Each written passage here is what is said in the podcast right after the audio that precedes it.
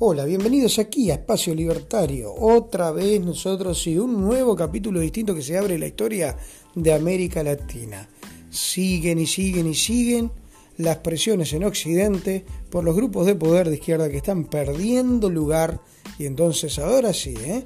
a quemar Troya. Esta vez le tocó a Chile, pero venimos desde varios países. No te vayas, este fue el adelanto de lo que va a ser el tema que vamos a estar tratando en este nuevo episodio aquí en Espacio Libertario. Quédate ahí, no te vayas, aguántate.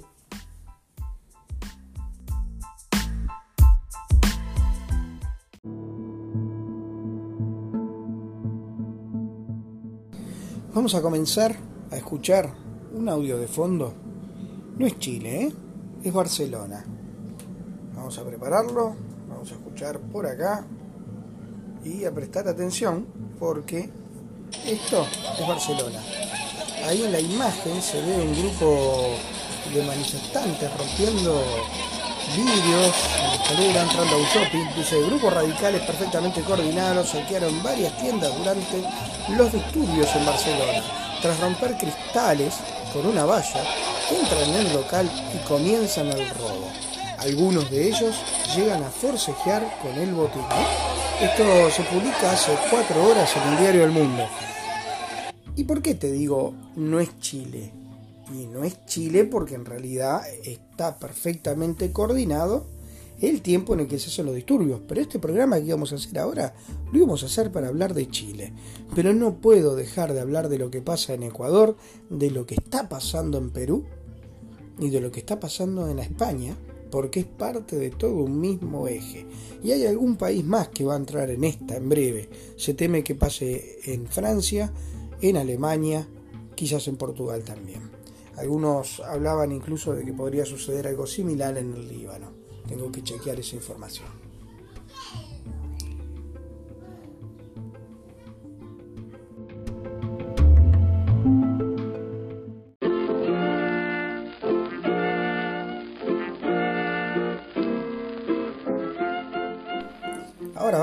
Un audio de una preparación de una manifestación. Miren lo que dice el, sindicalista en Chile, ¿eh? una manifestación que se va a dar ahora, se dio en estos días, con respecto al tema de la minería. Pero miren, miren cómo es el discurso, cómo es la arenga que hace el que va a discursar. Esto fue publicado en Izquierda Socialista en el MIT Chile LIT, gente de izquierda, ¿eh?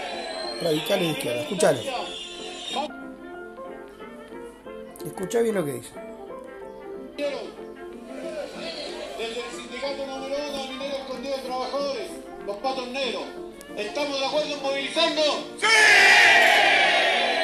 En primera instancia, vamos a hacer una media jornada de paralización. ¿Estamos de acuerdo? ¡Sí! Compañeros, el mensaje para toda la minería de este país. Escuchen bien. Si estamos todos en una, estamos todos de acuerdo ¿Vamos a paralizar por una jornada completa? Hasta ahí viene bien. ¿Qué decimos? ¡No más represión! ¡No! ¡No más abuso! ¡No! ¡No más bajo salario! ¡No! Compañeros, ¿quiénes somos? ¡Mineros! ¡Sachi, compadre, por los mineros de Chile! ¡Sachi! ¡Sí!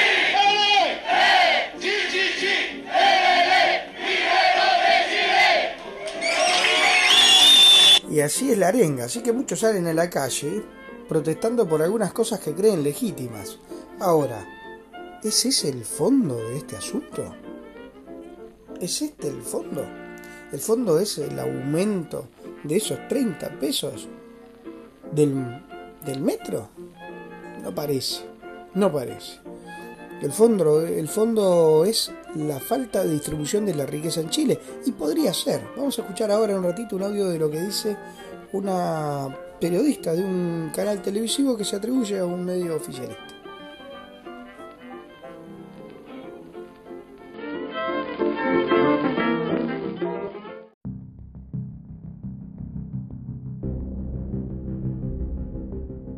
Bien, ahora vamos a escuchar lo que anunciamos de esta periodista. La periodista se llama, ya les digo el nombre, Se llama este. fácil para abordar las evasiones masivas del metro, es decir, Mirna Schilder. Ahí la tenemos en el audio.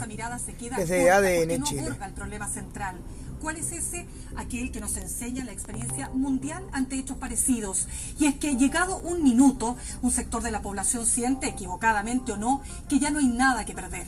Es la sensación de injusticia crónica, la desesperanza aprendida que desborda las pasiones y que es capaz de llegar a actos tan irracionales como romper los torniquetes del metro y los sensores. Esto es lo que dice esta periodista chilena que aparentemente es de un medio de cierto carácter oficialista. parte de un malestar social mayor? No lo sabemos aún, pero lo que sí podríamos aventurar es que muy probablemente sus padres pertenecen a esa mediana de chilenos que vive con menos de 400 mil pesos mensuales y que un alza de 30 pesos en el pasaje afecta considerablemente su presupuesto. Es más, podemos decir sin equivocarnos que los abuelos de estos jóvenes forman parte de ese 50% que recibe pensiones inferiores a 175 mil pesos, que se gastan gran parte de su ahorro previsional en remedios cuyos precios están disparados en Chile y que padecen las consecuencias de un precario sistema de protección social.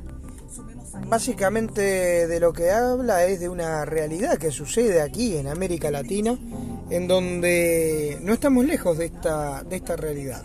No somos ajenos en los países que están en el continente sobre esta realidad de la que habla esta periodista de ADN, vuelvo a repetir su nombre, Mirna Schindler, lo podés buscar en la web porque hay mucha gente que lo ha pasado a través de Facebook y a través de diferentes medios.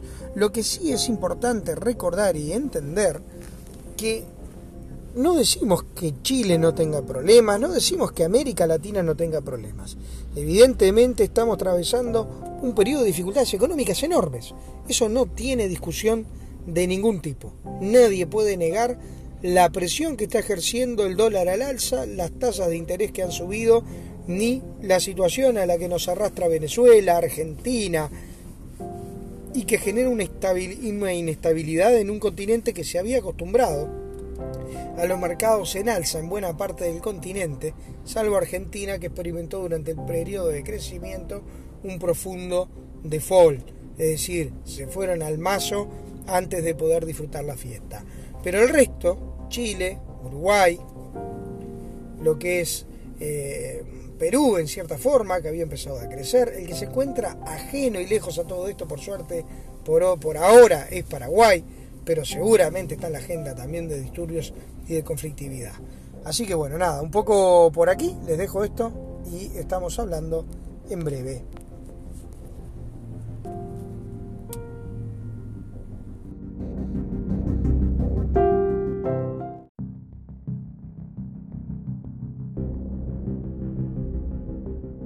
Y ahora vamos a ver lo que dice una periodista, eh, una, una diputada, perdón, una diputada bastante irresponsable en sus declaraciones.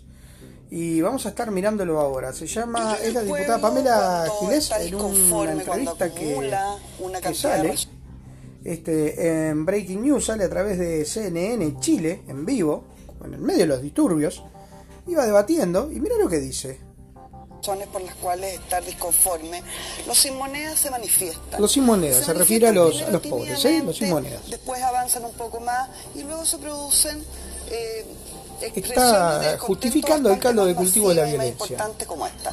Hay que recordar que la evasión no es un delito.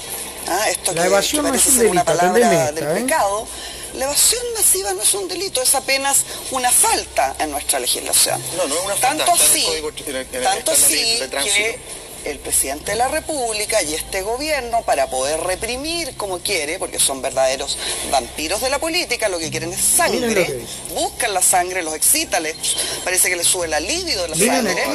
Entonces lo que quieren es reprimir y para eso lo que hacen es invocar la ley de seguridad interior del Estado. A propósito de dictadura, diputado, esta ley es peligrosísima invocarla es de una irresponsabilidad política tremenda. Bajo el amparo de esa ley y de los estados de excepción, durante la dictadura fuimos torturados, asesinados, miles de chilenos. Lamentablemente. Entonces, ¿qué hace no Piñera? primero que se frente pidió a perdón un cuando alguien se rió porque a ti te torturaron. Frente a un El primero. descontento masivo, porque la verdad es que los torniquetes CNN y el metro le pertenecen a la gente. News La gente salta por arriba de sus torniquetes, ¿ya? Pidiendo simplemente que bajen una tarifa abusiva. Cuando eso se produce, ¿qué hace el gobierno? ¿Cómo responde el gobierno? Y algunos otros, como Insulza, por ejemplo, que también es un vampiro de la política, bueno, vamos al enfrentamiento, vamos a reprimir a la gente. Hay una aparentemente menor de edad baleada, baleada. Hay numerosos heridos. Pero, ¿De qué, Pamela, de qué- consecuencia de qué es eso? si tú tienes que se le ha dado mayores atribuciones a carabineros a través de esta legislación. Discurso que llama a la violencia. En lugar de poner pañito frío, lo que hace es aumenta el nivel y justifica la tensión social y la violencia. ¿A vosotros les parece que ese es el camino correcto? Hmm, difícil. Salvo, salvo que por detrás estén organizando ese camino violento para mover, manifestar y tratar de torcer las voluntades de los pueblos de Latinoamérica que están cambiando y abandonando el populismo de izquierda. La tiro por ahí.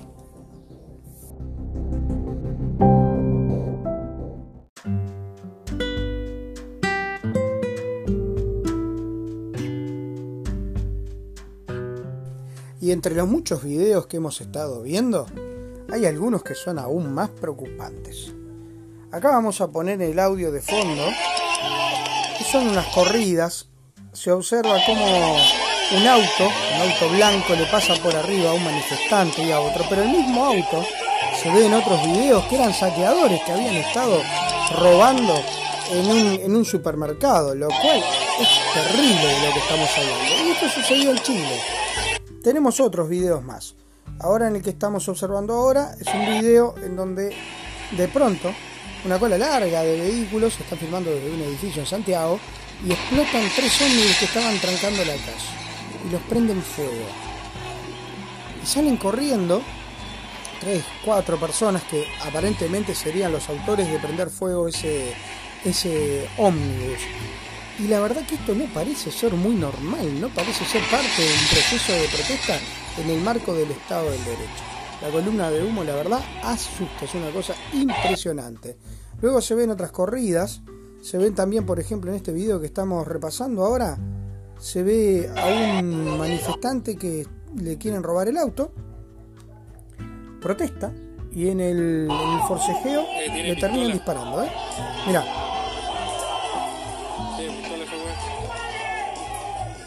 en el medio le da, forcejea porque el otro está con arma, ¿eh? Pum, ahí le dio. Y ahí le dieron otro. ¡Pum! Dos balazos. Y le está tiene tratando de robar el auto. Este otro audio que estamos teniendo acá de fondo es de la estación del metro. Se ve un, un tren prendido fuego. Uno de los vagones prendido fuego la estación del metro. No había ya nadie. Todo incendiado. Se ve la gente también en los videos que estamos observando, que son los mismos que subimos el otro día en una publicación. Se ve la gente cómo se roba y se va llevando ¿eh? en ese vehículo que después vemos atropellar a otra persona. Se van cargando unos televisores, ¿eh? unos microondas. Me parece muy, muy coherente todo el tema. ¿eh? Santiago de Chile, vuelta en llamas. Miren cómo está La el líder, verdad, impresionante. Miren y la gente celebra. Miren cómo está el líder, cabros. han prendido fuego buena parte de Chile. Santiago, Valparaíso, otros lugares, Antofagasta, son todos los lugares donde tuvieron que llevar el estado de excepción, donde tuvieron que llevar esa medida de seguridad, donde sacan a los militares a la calle y se suspenden algunas garantías y algunas libertades que habitualmente gozamos en el día a día normal en un Estado de Derecho. En un Estado de Derecho se puede manifestar, se pueden hacer un montón de cosas. Lo que no se puede hacer es esto es prender fuego, arremeter contra la propiedad privada, desestabilizar un gobierno democrático. Eso es lo que no se debe hacer en los estados de derecho. No decimos que el pueblo chileno no esté atravesando ciertas necesidades. Sabemos claramente que hay una profunda desigualdad en Chile y eso es real. Pero también hay que atender a la geografía del país.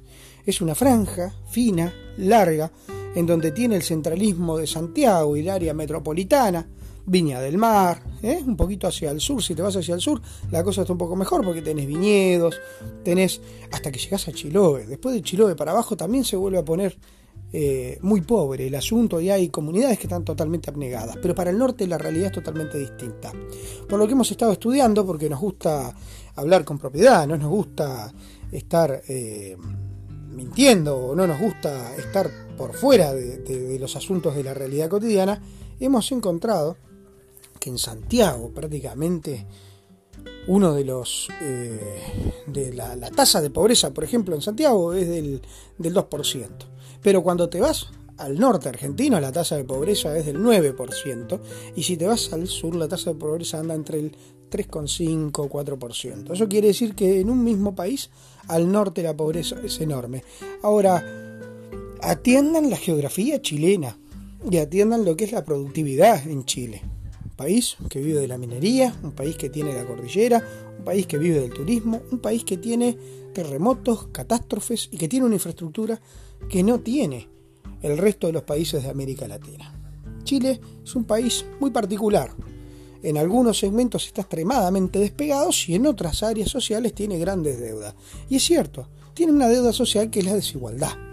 Pero, pero que no atienda a cualquier razón atiende a razones educativas, es un país con analfabetismo, es un país en donde no llega la cultura porque el chileno que está en la área metropolitana y el chileno que se encuentra en desarrollo a través de un sistema educativo que es cierto, es pago y es poco accesible en algunos segmentos, copiando básicamente un modelo imperfecto norteamericano, pero que en realidad no logra distribuir el conocimiento a las clases más bajas que ni siquiera acceden a un perfil medio.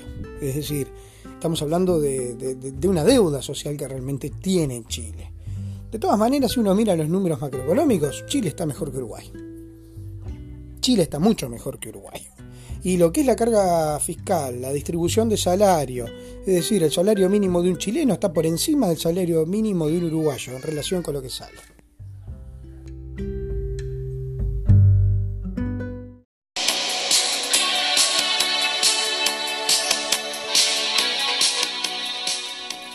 Bueno, bienvenidos todos. Ahora vamos al último cierre de este bloque, de este segmento de aquí de Espacio Libertario, donde hemos tratado de dar una visión global, completa de la problemática. Tenemos que hacer foco en algo muy particular. Tenemos que hacer foco en el tema fundamental que es que Chile no es un tema aislado de lo que está pasando en España, Barcelona, Ecuador, Perú, que no hemos tocado la realidad peruana, pero que está muy complicado, Nicaragua, Venezuela. La mano negra que está por detrás seguramente es un interés espurio de aquellos nacidos ideológicamente a partir del foro de Sao Paulo, que termina transmitiendo y dando pasos en donde las sociedades están en diferentes estadios de esta colonización para ser la Unión Soviética de América Latina. Así es como lo pensamos desde acá, de Espacio Libertario, y así es como planteamos tratar de llevar adelante un proceso de pensamiento liberal diferente a lo que se ha hecho hasta ahora en el continente. hablamos de ese falso concepto del neoliberalismo de 1990, ni de esa paupérrima ejecución que lo único que hizo fue desacreditar un proceso de libertades y desarrollo de todo el continente. No vamos a hablar de lo que fue el corrupto gobierno argentino en la época de Menem, que se dice neoliberal, pero no se olviden que Menem era un peronista. O sea que ahí hay ya una falacia desde el arranque.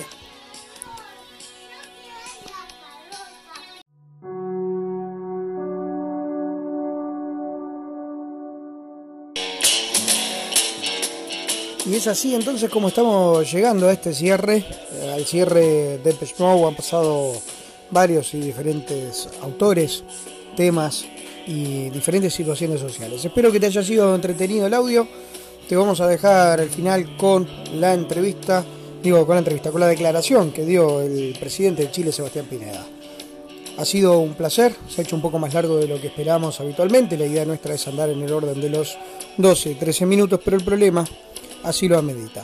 Desde aquí, de Espacio Libertario, Adrián Barbela, es un placer estar con ustedes y vamos a seguir en estas entregas. No te olvides de estar ahí en nuestra página, Espacio Libertario.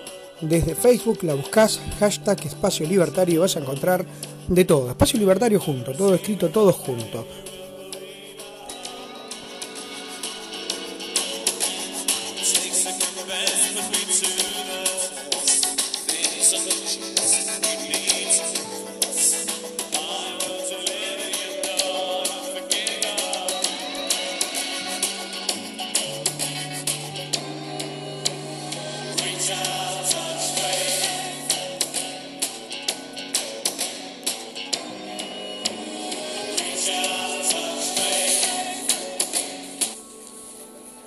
Además la declaración del presidente de Chile. buenas noches. Quiero hablarle a todos mis compatriotas que hoy día están recogidos en sus casas.